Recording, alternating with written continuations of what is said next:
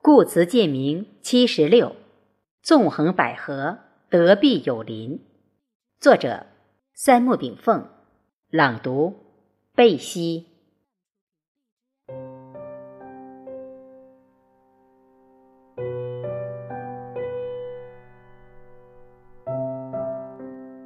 世界历史不过是义与利构成的一部战争与和平二者相互更替的历史。英国前首相丘吉尔曾说：“没有永远的朋友，只有永恒的利益。”而《史记》也有相似之言：“天下熙熙，皆为利来；天下攘攘，皆为利往。”利是人类社会的物质所求。而义才是人类文明进步真正体现。当今世界正处于结构调整而引发的重大变局的前夜，大国相争，孰主其政？在力量不分伯仲之时，当然，谁占领世界道义的高地，谁将获得世界各国的支持，从而成为世界的主导者。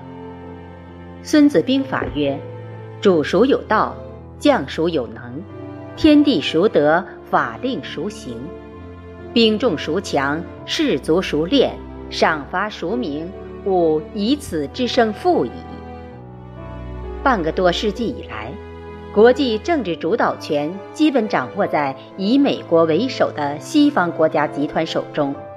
联合国实际上是美国为首的西方阵营建立的，用以对付所谓无赖国家的国际政治工具。曾几何时，我国军队与联合国军队血战朝鲜战场，但西方人不懂东方易经中盛极而衰、花艳而败的事物发展变化规律。西方的帝国更替往往走不出只知进不知退、只知兴不知亡的怪圈。《易经》中，乾卦以龙解义，乾龙、现龙、乾龙、跃龙、飞龙、亢龙，以及群龙无首，皆是事物发展不同阶段的意义提示。二战之后。特别是前苏联解体以后，美国成为唯一超级大国，美国人开始由飞龙向亢龙发展阶段。主要表现如下：一，为了压制欧元，他们发动了巴尔干战争，既震胁欧洲，又压缩俄罗斯生存空间；二，为了维护石油美元体系。他们发动了伊拉克战争，既控制了石油中枢，又威胁着伊朗、叙利亚、巴勒斯坦等反美势力联盟的安全，同时压缩了中俄战略空间。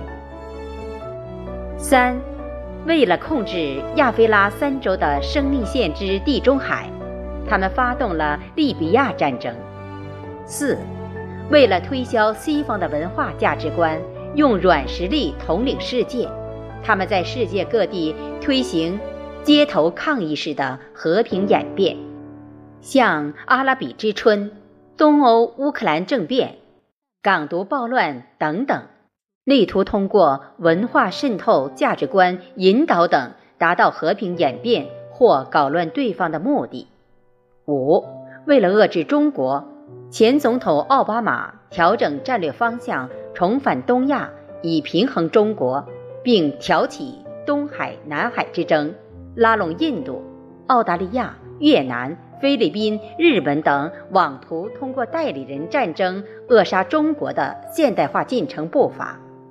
今之特朗普总统，不仅实施印太战略围堵中国，还梦想通过贸易战争打垮中国。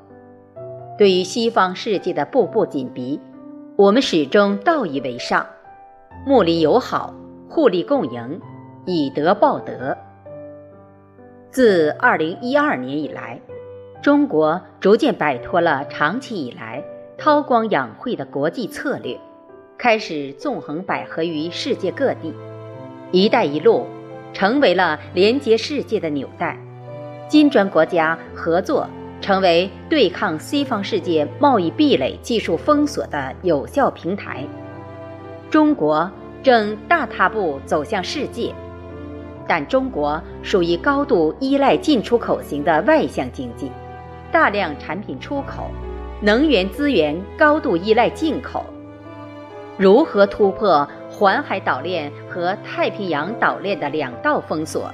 这对中国的未来几十年的政治、经济、军事、文化等战略走向至关重要。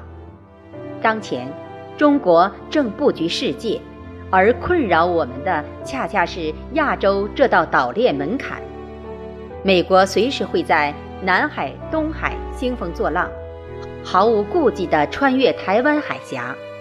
中国如何运筹帷幄而解决全球呢？《孙子兵法》曰：“兵者，诡道也。故能而示之不能，用而示之不用，近而示之远，远而示之近，利而诱之，乱而取之，时而备之，强而避之，怒而挠之，卑而骄之，义而劳之，亲而离之。攻其无备，出其不意。”此兵家之胜，不可先传也。